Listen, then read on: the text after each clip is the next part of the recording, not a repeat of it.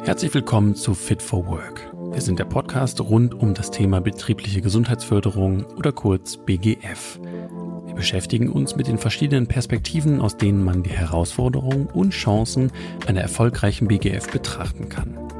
Gäste und ihre Best-Practice-Beispiele aus der Praxis, Wissenswertes aus unserem Beratungsalltag oder Inhalte zu speziellen Themen wie die wissenschaftliche Perspektive des Themenkomplexes. Ja, und wir, das sind Robin Herrmann, Leiter der BGF-Akademie und Experte für die Themen Ergonomie und Bewegung.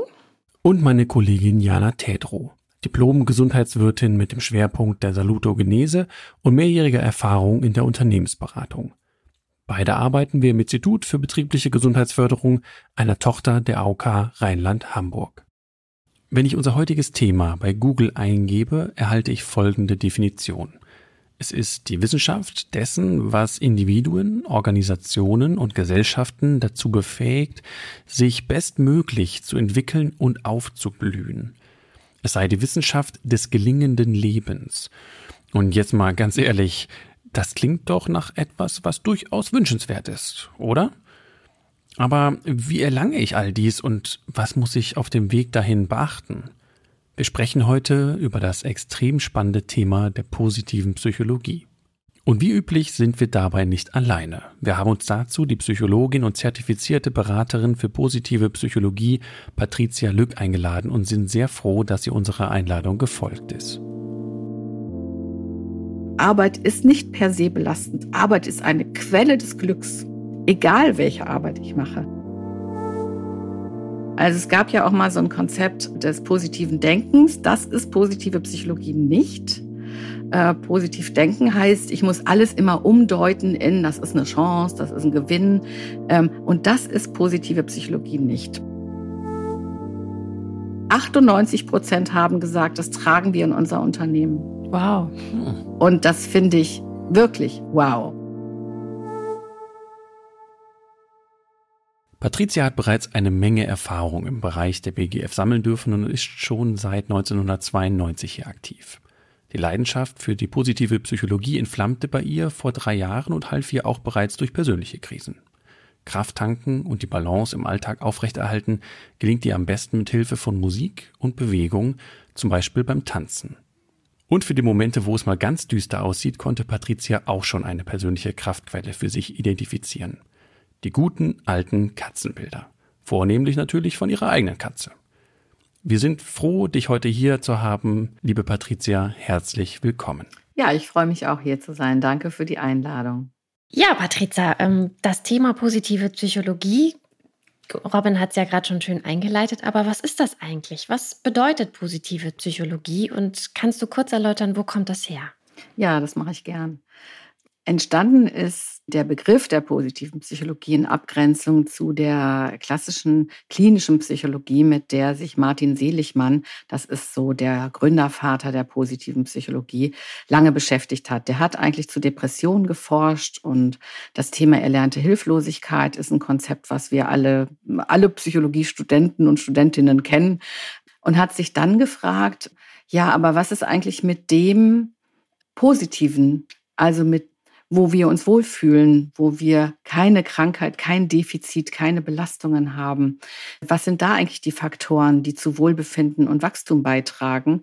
Und hat da mal geguckt, wie viel Forschung es gibt und da gab es fast nichts tatsächlich. Und das hat er angeregt. Er hat angeregt, dass man sich nicht wie in der klinischen Psychologie nur die psychischen Erkrankungen anschaut, sondern tatsächlich sich auch damit beschäftigt, was sind die Faktoren für Wachstum, für Wohlbefinden. Und ähm, hat da auch wirklich geschaut, was gibt es eigentlich schon, was sind die Faktoren dafür. Und hat wirklich angeregt, dass man da ganz genau sich verschiedene Faktoren anschaut und damit hat er das begründet eigentlich und hat das dann als positive Psychologie dargestellt. Was es nicht gibt, ist negative Psychologie, weil die negative Psychologie, das ist so nicht definiert. Da fragen natürlich immer alle nach, gibt es das auch, die negative mhm. Psychologie? Nein, die gibt es natürlich nicht. Ähm, positiv soll einfach bedeuten, es ist nicht krankheitsorientiert, sondern es ist ressourcenorientiert. Also das bedeutet, positive Psychologie heißt nicht, man setzt sich eine rosarote Brille auf und sieht alles durch die rosarote Brille, sondern es geht wirklich um den Ressourcenaufbau, wenn ich das richtig verstanden habe. Ganz genau. Also es gab ja auch mal so ein Konzept des positiven Denkens. Das ist positive Psychologie nicht. Äh, mhm. Äh, positiv denken heißt, ich muss alles immer umdeuten in, das ist eine Chance, das ist ein Gewinn.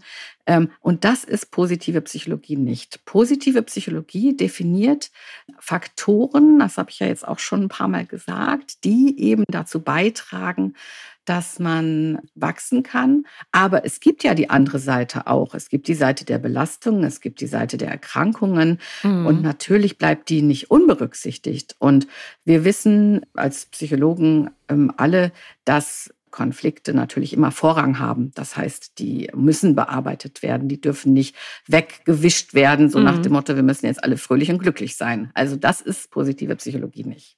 Keine rosarote Brille.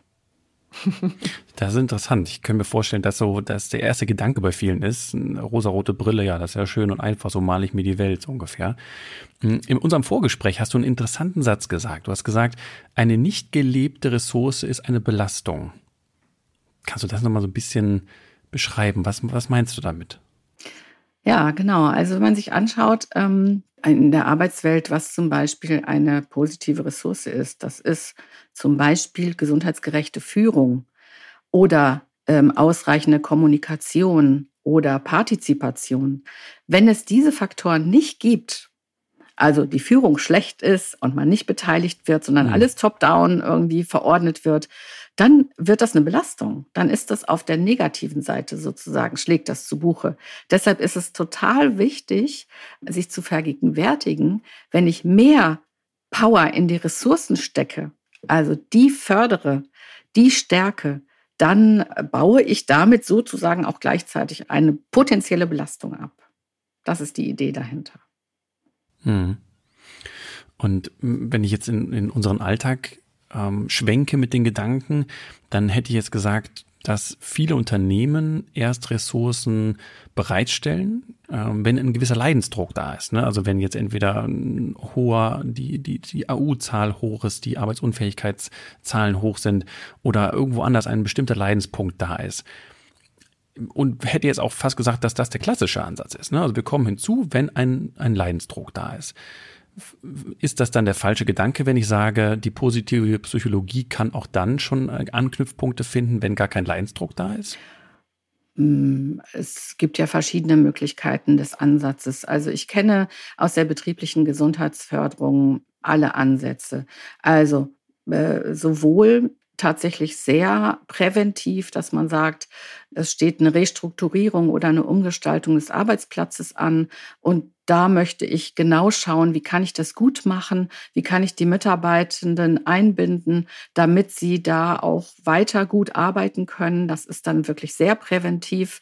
Das habe ich erlebt. Ich habe natürlich erlebt, dass es irgendwie ein großes Chaos gibt, viele Krankenstände, das mhm. Unternehmen nicht mehr irgendwie ordentlich arbeiten kann, weil so viele Mitarbeiter ausgefallen sind, ähm, mhm. die dann mit hohem Leidensdruck kommen. Und natürlich muss man sich dann anschauen, woher kommt der große Krankenstand und was kann man tun. Aber auch da sind wir immer ähm, haben wir in unserem Portfolio immer den Belastungsabbau, aber gleichzeitig auch die Ressourcenstärkung, weil es gibt immer Dinge, die in Unternehmen und im Team gut laufen und die hervorzukitzeln ja. und die auch mit zu berücksichtigen, das ist eben die große Chance.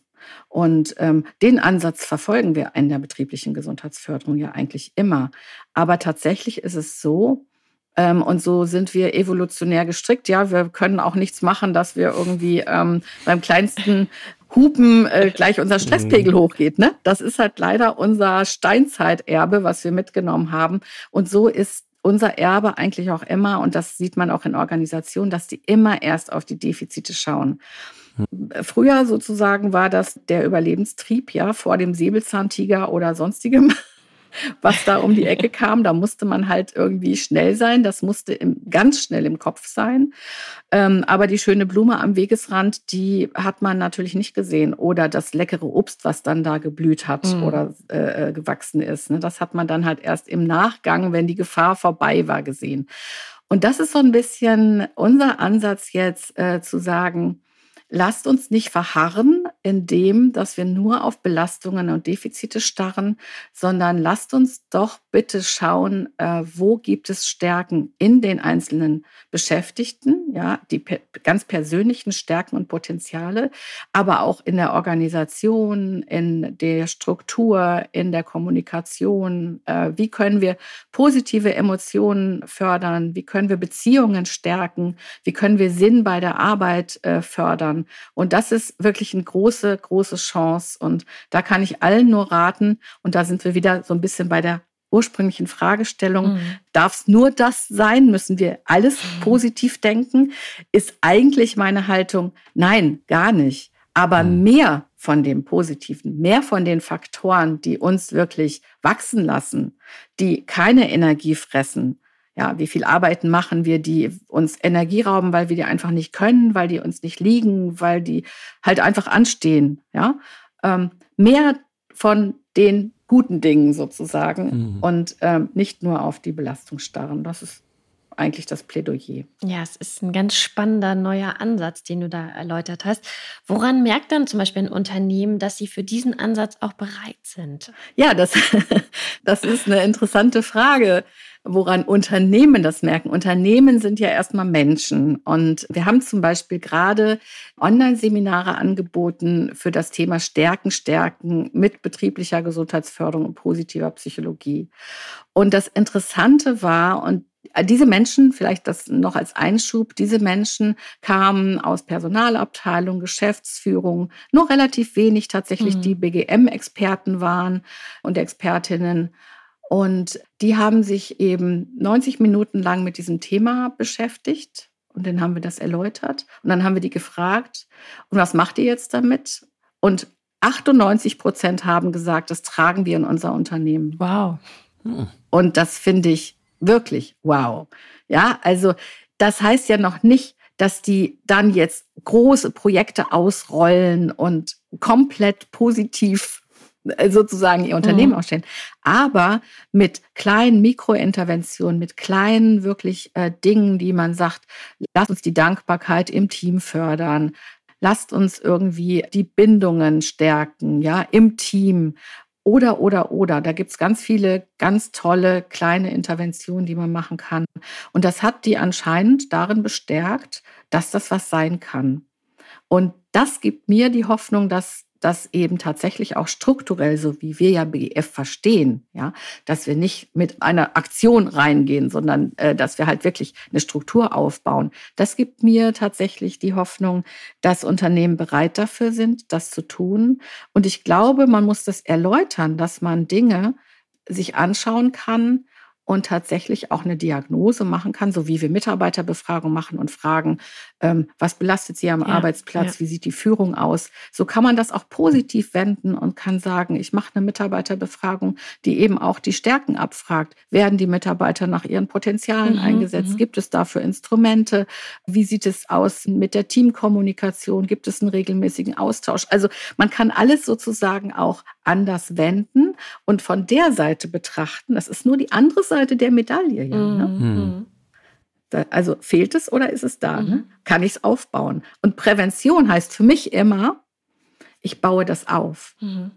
Ich gestalte das im Vorfelde und nicht erst, wenn das Kind im Brunnen gefallen ist, mache ich was. So. Mhm. Und Unternehmen, die bereit sind, BGF zu machen, ich würde fast wetten, sind dann auch bereit, sich dieser positiven äh, Seite zu widmen, die müssen das ja nicht 100 Prozent nur positive Psychologie machen, ja, oder nur Ressourcenorientierung. Wie gesagt, wenn es Belastung gibt, müssen die, ja. müssen die abgebaut werden. Das ist ganz klar. Ja, ich habe auch immer gesagt, ähm, wenn irgendwo ähm, im Unternehmen eine Leiter steht, wo die Sprossen fehlen, dann sage ich nicht, ach, das ist Arbeitsschutz, damit habe ich nichts zu tun, sondern dann sage ich, hört mal, das ist eine kaputte Leiter, die muss ausgetauscht werden. Ja, also das ist völlig klar. Das hm. muss passieren. Ja, mir gefällt dieser ganzheitliche Gedanke, den du, den du ja auch gut skizziert hast. Ne, diese beiden Bereiche, Ressourcen, aber auch eben Belastungen und bei Mitarbeiterumfragen auch nach Stärken fragen. Ne? Dieses auch impliziert ja, dass man eben, na klar, auch fragt, was läuft nicht so gut, aber eben auch schaut, was läuft gut. Du hast eben ein Thema angesprochen, was ich auch nochmal äh, ein bisschen beleuchten möchte. Die Sinnhaftigkeit, dass Personen vielleicht auch sagen, ich, ich erkenne den, mh, hm, eine andere Seite meiner Arbeit. Ich, ich sehe da drin Sinn. Was ist denn mit Bedingungen, mit Arbeitsplätzen, wo die Sinnhaftigkeit im ersten Moment schwierig zu finden ist, wo die Bedingungen entweder durch Personalknappheit oder durch die Aufgabe selbst, weil ich immer wieder die gleiche Tätigkeit mache. Wie, wie geht man da vor? Wie kommt man da rein? Hm. Ja, es ist natürlich mal schwierig, so mit dem schwierigsten Fall zu beginnen, sage ich mal. Ne? Also wir machen das in der BGF ja auch. Es ist ja ein ja. Standard, den wir haben. Äh, beginne mit einer leicht umsetzbaren äh, Verbesserung und nicht mit dem schwersten. So, genauso würde ich eigentlich in Unternehmen auch starten.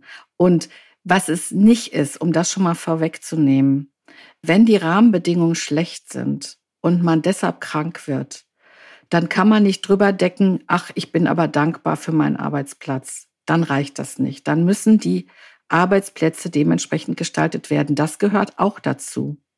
Positive Gestaltung der Arbeitsplätze gehört genauso dazu wie das Zwischenmenschliche. Hm.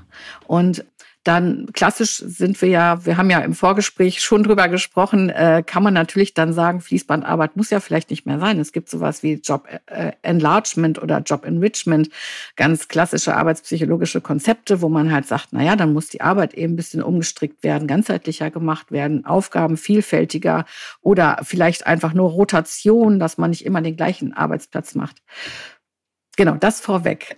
Aber um deine Frage auch nochmal äh, zu beantworten mit dem Thema Sinn. Sinn ist ja in dem Perma-Modell, das kann ich ja gleich auch nochmal kurz erläutern, was eigentlich so die Idee von Seligmann war, was die Faktoren ja, ja. sein können. Sinn ist ja ein Faktor, der ganz relevant ist. Das nennt er Meaning. Oder im Amerikanischen, das ist ja alles aus dem Amerikanischen. Und es gibt eine sehr schöne Geschichte dazu, die eigentlich sehr simpel zeigt, ähm, wie einfach es ist, Sinnarbeit zu machen. Und zwar ist es eine Reinigungskraft bei der NASA, die gefragt wird, sag mal, ähm, was siehst du denn für einen Sinn in deiner Arbeit? Und dann sagt er, ich bereite den Boden, dass Männer zum Mond fliegen können. Hm. Das ist natürlich eine wahnsinnig pathetische Geschichte. Aber es ist natürlich eine Geschichte, die deutlich macht, man kann Sinn in jeder Arbeit finden. Und es ist ja auch so, dass der gleiche Arbeitsplatz wird sehr unterschiedlich von Menschen erlebt, ja. Mhm. Und das wird auch deshalb unterschiedlich von Menschen erlebt, weil sie einen anderen Fokus legen mhm. oder weil mhm. sie anders reflektieren über ihre Arbeit. Und wenn ich über meine Arbeit nachdenke und manchmal gibt es auch Stellen, wo ich da denke, ach Gott, irgendwie nein, ich muss schon wieder einen Vertrag aushandeln, das ist doch gar nicht meins, dann denke ich mir, okay, aber ich habe irgendwie ganz viel Handlungsspielraum, ich habe ein nettes Team, Team, ich habe ganz viel äh, tolle Projekte und ähm, so muss man halt quasi an diese Sinnfrage auch rangehen. Und ich glaube nicht, dass der Einzelne das unbedingt finden muss, sondern dass das eine Teamaufgabe ist tatsächlich. Warum machen wir bestimmte Aufgaben, wie wir sie machen? Wofür ist es gut? Und das Große und Ganze zu sehen. Und das ist eben im Grunde etwas, wo wir sagen, das ist eben nicht dieses hedonistische Glücksgefühl. Ich allein, ich brauche, ich brauche viel Geld, ich brauche Ruhm und Ansehen, sondern das ist unser ganz menschliches Empfinden des Glücks in der sozialen Gemeinschaft, im Team zu sein. Und ich glaube, das kann man mit allen Menschen machen, egal wo sie arbeiten da zu unterstützen, einen Sinn in der Arbeit zu sehen und wirklich zu sagen, wofür tue ich diese Arbeit? Und banal, ganz banal macht man es auch für materielle Dinge, ne? aber dazu kommt meistens eben etwas, ich fühle mich hier wohl. Ich sage auch immer, wenn, wenn Arbeit als belastend dargestellt wird, ja, Arbeit ist nicht per se belastend. Arbeit ist eine Quelle des Glücks. Mhm. Egal welche Arbeit ich mache, weil ich sozial eingebunden bin, weil ich materiell versorgt bin, äh, weil ich irgendwie etwas tun kann, was ich gut kann. Ähm, also das muss man, glaube ich, auch noch mal nach vorne stellen, dass Arbeit nicht per se eine Belastung ist, sondern Arbeit wirklich ein Glücksgefühl ist. Das ist eine schöne Vorstellung, ja. Oder nicht Vorstellung, das ist der falsche Begriff. Ne? Das ist eine, eine schöne Bezeichnung, so muss man es ja sagen. Hm. Und schön auch wirklich, ne, die Perspektive einfach mal zu wechseln. So sehe ich mich als Teil eines ganzen Großen oder sehe ich wirklich nur mich als kleine Person in einem Riesenunternehmen? Und es war ein schönes Beispiel, ähm, wo du gesagt hast, die Reinigungskraft war der NASA, ne? Die sieht sich als Teil eines großen Ganzen.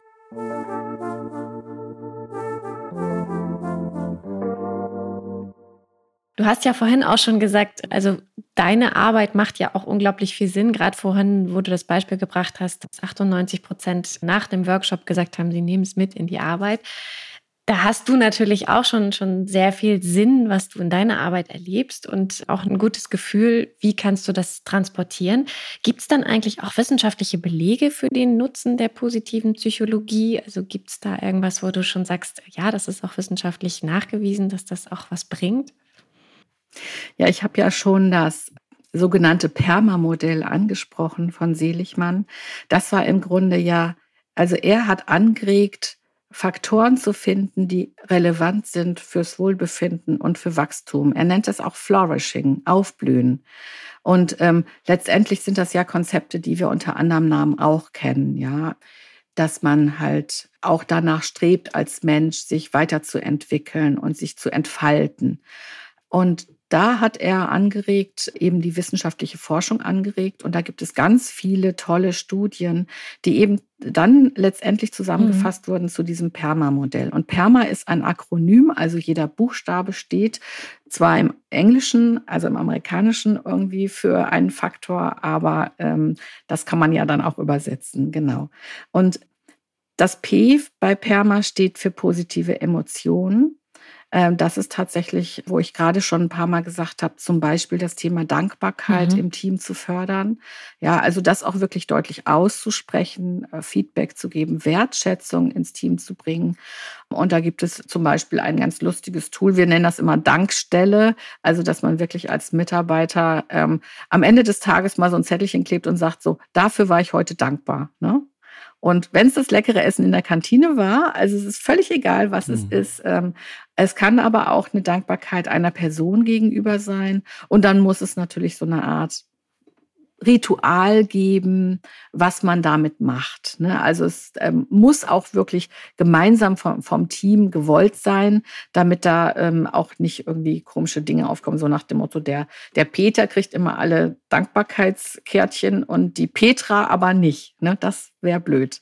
Also solche Sachen müssen dann halt reflektiert werden. Aber das ist ein Beispiel für positive Emotionen fördern. Und natürlich alles, was wir aus der BGF ja auch kennen, wo man Gemeinschaftssinn irgendwie fördert und Spaß äh, mit Gesundheitstagen oder irgendwelchen Aktivitäten, die man zusammen machen kann, wie Sport oder von mir aus auch die Team Challenge Treppensteigen oder sowas. Mhm. Also das kann, gehört alles dazu. Und das E steht für Engagement. Und das ist ja genau das, was wir eben mit Motivation auch kennen, wo es dieses Konzept des Flow gibt. Und das ist wirklich ein super, super spannendes Konzept, weil Flow bedeutet, dass ich arbeiten kann, ohne dass ich Energieverluste habe. Ich nenne das jetzt mal einfach so. Jeder kennt das, wenn man irgendwie was macht, was äh, man liebt, ein Hobby, aber auch in der Arbeit. Und man vergisst die Zeit und denkt, oh Gott, drei Stunden Hilfe. Ähm, wo war mhm. ich da mhm. gerade, auf welchem Planeten? Das ist Flow. Also wenn man sozusagen eine Aufgabe erledigt, die man aus seinen Stärken heraus, weil ich das gut kann, weil ich dafür sozusagen geboren bin. Ähm, das kennt man aus dem Sport insbesondere, aber das gibt es natürlich auch im Arbeitsleben. Und das ist das Höchste des Engagement-Levels sozusagen. Und das ist ein schönes Konzept. Und das bedeutet aber auch, dass wir uns damit auseinandersetzen müssen. Was sind denn unsere Stärken? Und Stärken ist nicht das, was wir gelernt haben. Stärken ist äh, eine Stärke zum Beispiel ist etwas, wenn jemand gesagt hat, ähm, lieber Robin, da warst du als Kind schon immer der Erste. Ja, das konntest du schon immer gut. Mhm. Das ist das, was sozusagen deine Stärke ist. Und das kann Kreativität sein, das ist Bindungsfähigkeit, das ist Lust am Lernen. Also das sind ganz unterschiedliche Dinge, die sozusagen Stärken sind. Aber die muss man identifizieren können, damit man Menschen in seinen Stärken einsetzen kann. Und das Interessante daran für einen Arbeitgeber ist, dass wenn man in diesen Stärken arbeitet, Auch das wieder nicht, es muss nicht 100 Prozent sein. Wir müssen auch alle mal irgendwie Kopierjobs machen oder blöde Dinge wie Verträge ausarbeiten. Mhm. Aber wenn man das im Wesentlichen macht, dann ist man nicht erschöpft und nicht gestresst, sondern dann arbeitet man wirklich in seiner, in seiner Mitte. Mhm. Ja? Mhm. Das ist eben genau das. Genau.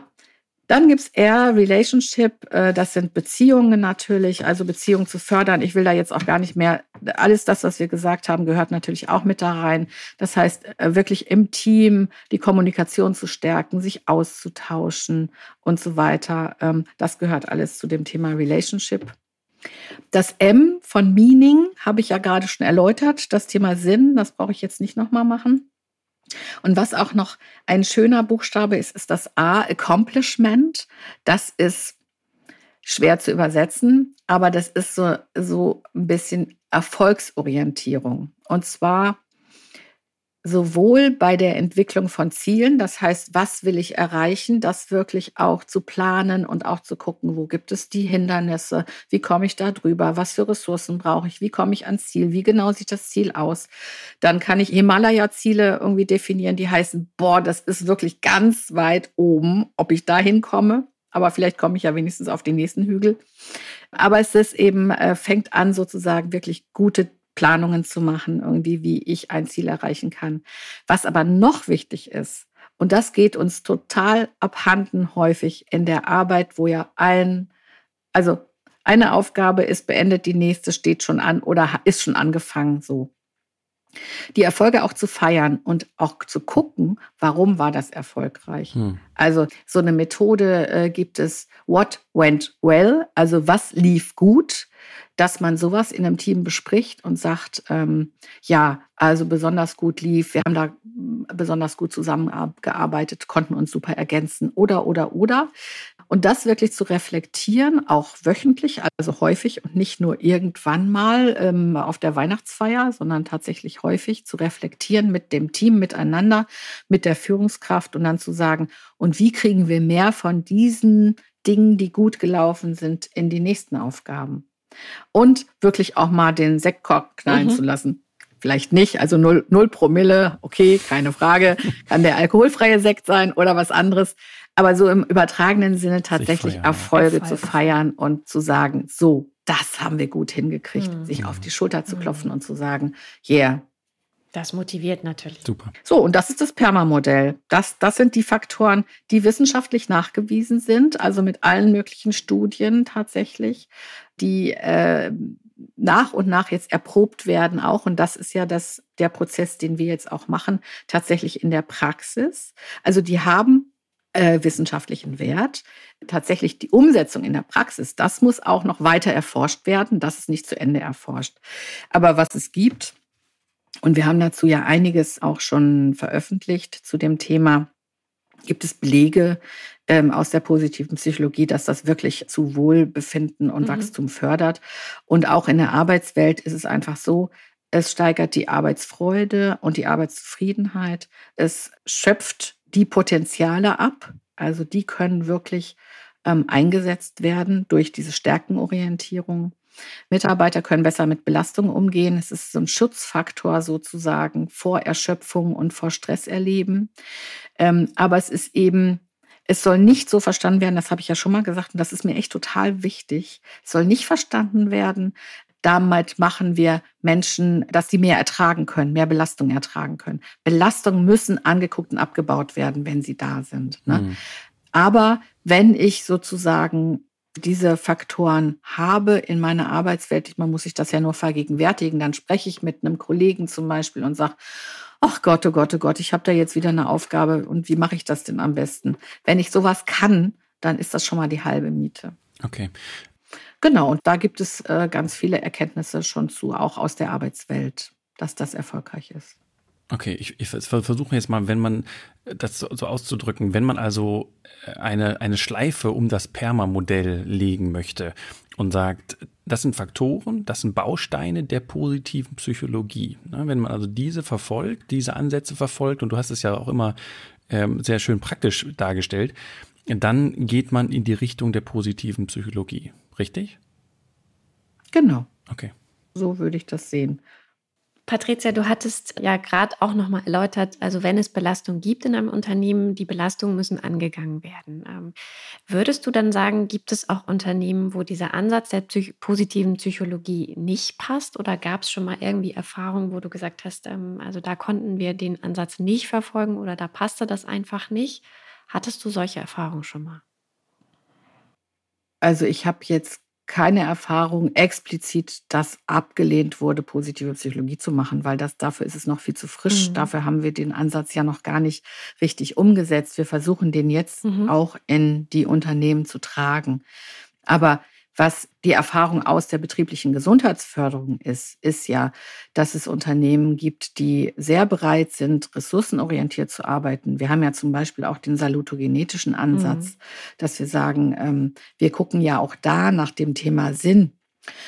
Und wir gucken auch da nach Handhabbarkeit und nach Miteinander. Ne? Also ich glaube, die Bereitschaft, sich auf etwas einzulassen, ist der allererste Schritt. Das heißt, unsere Aufgabe ist zu erläutern, warum das eigentlich wichtig ist, sich damit zu beschäftigen.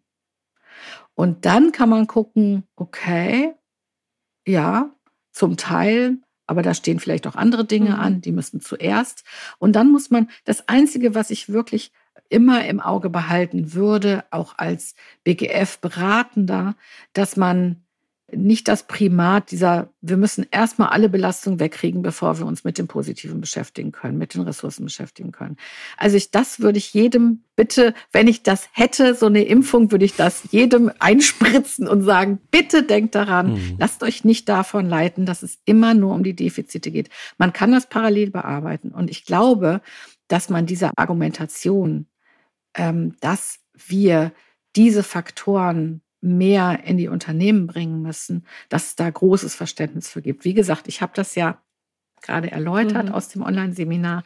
Ich war ganz verblüfft, was für eine positive Resonanz das gewonnen hat und wie viele Leute. Wir haben alle Seminare voll gehabt, ja. Und da habe ich nicht mit gerechnet, ehrlich gestanden, dass dieses Thema dann doch schon so in der Welt ist und auch sehr wohlwollend angeschaut wird.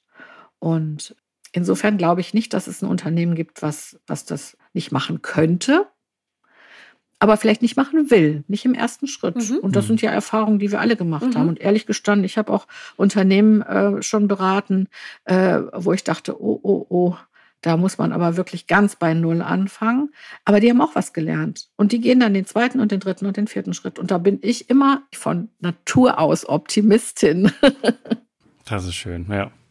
Patricia, wenn wir uns in ein Unternehmen denken und wir sind jetzt die Mitarbeitenden, woran erkenne ich, dass unsere Führungskraft diesen Ansatz verfolgt? Oder ähm, wie kann sich, wenn ich dann jetzt die Rolle, die Rolle wieder wechsle, ich bin jetzt die Führungskraft, wie kann ich äh, etwas in die Richtung machen? Wie kann ich meinen Beschäftigten, meinen Mitarbeitenden daran teilhaben lassen? Durch meinen Führungsstil. Mhm.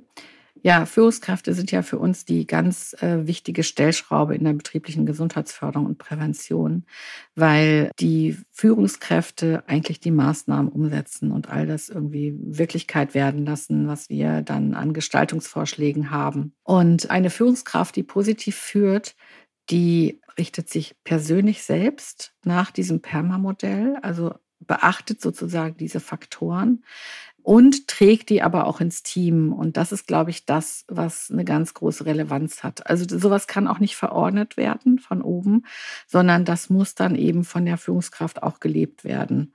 Und da gibt es irgendwie auch ganz schöne Modelle. Permalit nennt sich das zum Beispiel, also irgendwie ähm, Leadership mit Perma, was wirklich auch hilfreich ist, wo Führungskräfte auch geschult werden können, wo Führungskräfte auch ihre eigenen Stärken anschauen und, und fördern können. Denn auch Führungskräfte sind ja häufig in Sandwich-Positionen und haben gar nicht so die super allerbeste Position. Die haben vielleicht ein bisschen mehr Handlungsspielraum, aber oft auch sehr viel Druck von oben.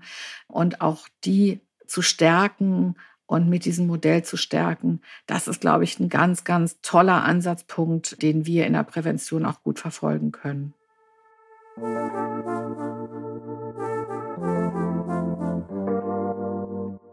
Ja, liebe Patricia, das waren wirklich ganz spannende Ausführungen und vielen Dank, dass du uns an dem Ansatz teilhaben lassen hast. Wir kommen jetzt so langsam zum Ende unserer Folge und wie immer an dieser Stelle stellen wir unserem Gast immer noch mal drei Abschlussfragen. Und die erste Frage an dich: ähm, Was an deiner Arbeit im Bereich der betrieblichen Gesundheitsförderung hat dich am meisten verblüfft? Ich habe verblüfft hat mich tatsächlich, wie weitreichend wir in der Beratung der betrieblichen Gesundheitsförderung tatsächlich auch ähm, Gestaltungen vornehmen. Wir haben zum Beispiel ja gerade die große Klimakrise. Das Thema kann man im Unternehmen auch das Thema Klima und Gesundheit und Nachhaltigkeit mhm. irgendwie fördern.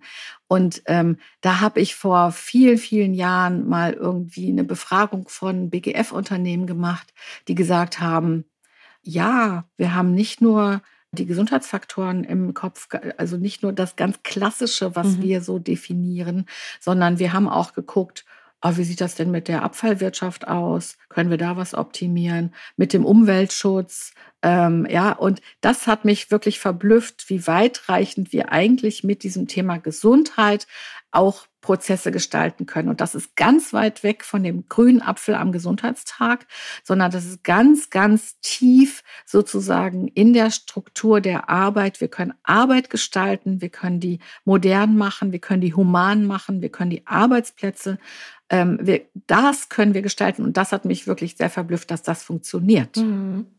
Und dass wir nicht nur wie gesagt, so in einem klassischen Ernährung, Bewegung, Entspannungsrhythmus irgendwie uns bewegen, sondern wirklich ganz tief Arbeit gestalten und gut gestalten. Ja, und dann habe ich an dieser Stelle auch noch zwei Satzanfänge, wo ich dich bitten würde, die einfach mal zu beenden. Ähm, mein größter Fehler in der betrieblichen Gesundheitsförderung. Fehler gibt es in der betrieblichen Gesundheitsförderung nicht. Es sind alles Chancen tatsächlich. Ich habe tatsächlich darüber nachgedacht, was ich als Fehler empfinde. Aber ich habe ja schon gesagt, ich bin diesbezüglich sehr optimistisch. Und selbst wenn Prozesse gekracht sind, was durchaus passiert ist, weil irgendwer abgesprungen ist, der Betriebsrat gesagt hat, oh, geht nicht oder so, habe ich gedacht, okay, aber die haben was mitgenommen und die werden das nächste Mal besser machen. Und insofern ja. ja. Und im Gegensatz dazu dein größter Triumph in der betrieblichen Gesundheitsförderung? Ja, das ist natürlich jetzt schon diese, ähm, also ich bin sehr leidenschaft mit der positiven Psychologie und deshalb freue ich mich sehr, dass ich ganz viel diese Ressourcenorientierung in die Welt bringe und da schon viele Schritte mhm. unternommen habe. Mhm. Schön. Ja, Patricia, dann abschließend noch meine letzte Frage. Welchen Rat würdest du deinem eigenen Ich aus heutiger Sicht geben, wenn du dich selbst betrachtest, als du mit der betrieblichen Gesundheitsförderung angefangen hast? Ja, ich würde mir sagen, bleib am Ball und geh in die Tiefe, binde die Beschäftigten als Experten ein. Das ist, glaube ich, das Allerwichtigste, was ich irgendwie mitgenommen habe und was ich immer, immer, immer versucht habe zu berücksichtigen. Denn äh, diese Change-Prozesse, die wir da anstoßen, die sind kein Sprint, die sind wirklich ein Marathon. Und das muss man, glaube ich, auch deutlich machen, dass das nichts ist, wo ich mal sage, ich bin die gute Fee und ich schwenke den Zauberstab und alles ist gut, sondern das sind wirklich Dinge, auf die muss man sich einlassen können. Aber am Ende ist es richtig top. Dankeschön. Das ist ein sehr, sehr schöner letzter Satz. Am Ende ist alles top. Ich könnte mir vorstellen, dass unsere Hörerinnen und Hörer möglicherweise auch Fragen haben zu unseren Inhalten heute oder zu einzelnen Aspekten oder aber auch, was wir als BGF-Institut in dem Kontext anbieten können, wie wir Unternehmen unterstützen können, aber auch natürlich, wie Patricia arbeitet und wie ihr Alltag aussieht. Sendet diese Fragen gerne an unsere E-Mail-Adresse podcast.bgf-institut.de. Gut, liebe Patricia, jetzt sind wir am Ende angekommen. Ich freue mich sehr, dass du hier warst. Ich fand das extrem spannend. Ich finde, mit dem Perma-Modell haben wir einen sehr praktischen Koffer mitgegeben bekommen, was man machen kann, damit man in Richtung positive Psychologie denkt, aber auch handelt. Vielen Dank für den Input und vielen Dank, dass du heute da warst. Ja, herzlichen Dank für die Einladung. Das hat viel Spaß gemacht.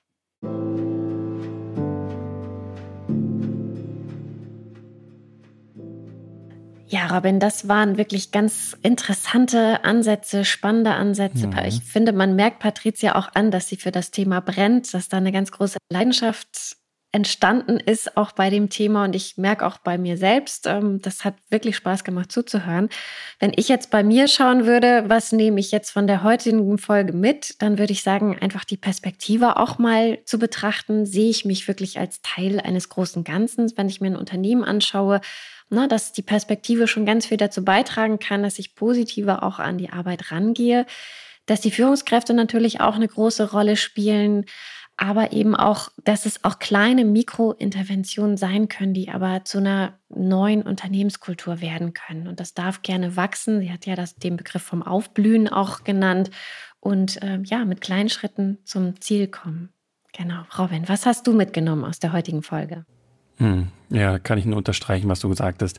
Ich fand besonders interessant auch diesen Perspektivwechsel, den du gerade schon angesprochen hast, nämlich als sie sagte, Arbeit könnte ja auch als Quelle der Kraft verstanden werden. Ne? Was bei uns, ich würde jetzt mal sagen, die normale Ansicht oder die nahe normale, in Anführungszeichen, Formulierung ist eher, ich muss arbeiten, ich muss arbeiten. Mhm. Also mhm. ich äh, verliere möglicherweise Energie dabei. Mhm. Und ähm, mit dem Perspektivwechsel, vielleicht mit der Beleuchtung, mit der Fokussierung bestimmter Aspekte, es so zu schaffen, dass man merkt, ich kann meine Aufgabe so gestalten, dass ich keine Energie verliere, vielleicht sogar Energie generiere, aufbaue. Das ist zum einen. Und zum anderen, das, ja, den Werkzeugkoffer, ne, das Perma-Modell, mhm. wo sie ja sehr praktisch auch beschrieben hat, was kann man machen? Wofür stehen die einzelnen Buchstaben? Ich als Unternehmen kann mich an den Buchstaben entlang hangeln und Schritt für Schritt abarbeiten. Und wenn es nur ein Buchstabe ist, wenn es nur zwei Buchstaben sind, die ich vielleicht umsetzen kann für mich und vielleicht erst in einem halben Jahr, in einem Dreivierteljahr dann das, das, das, das ganze Akronym umgesetzt habe. Also diese beiden Aspekte fand ich sehr interessant und äh, sehr hilfreich für den Alltag. Ja, dann bleibt mir an dieser Stelle nur zu sagen, vielen Dank fürs Zuhören. Ich hoffe, Sie konnten auch wieder ein paar interessante Infos aus dieser Folge mitnehmen und wir freuen uns, wie gesagt, gerne auf Fragen, auf Anregungen oder wenn Sie jetzt als Unternehmen sagen, auch wir möchten gerne etwas von dem Thema positive Psychologie in unser Unternehmen tragen, schreiben Sie uns gerne an podcast.bgf-institut und ansonsten bleibt uns nur zu sagen, wir freuen uns auf die nächste Folge und bis bald. Bis bald.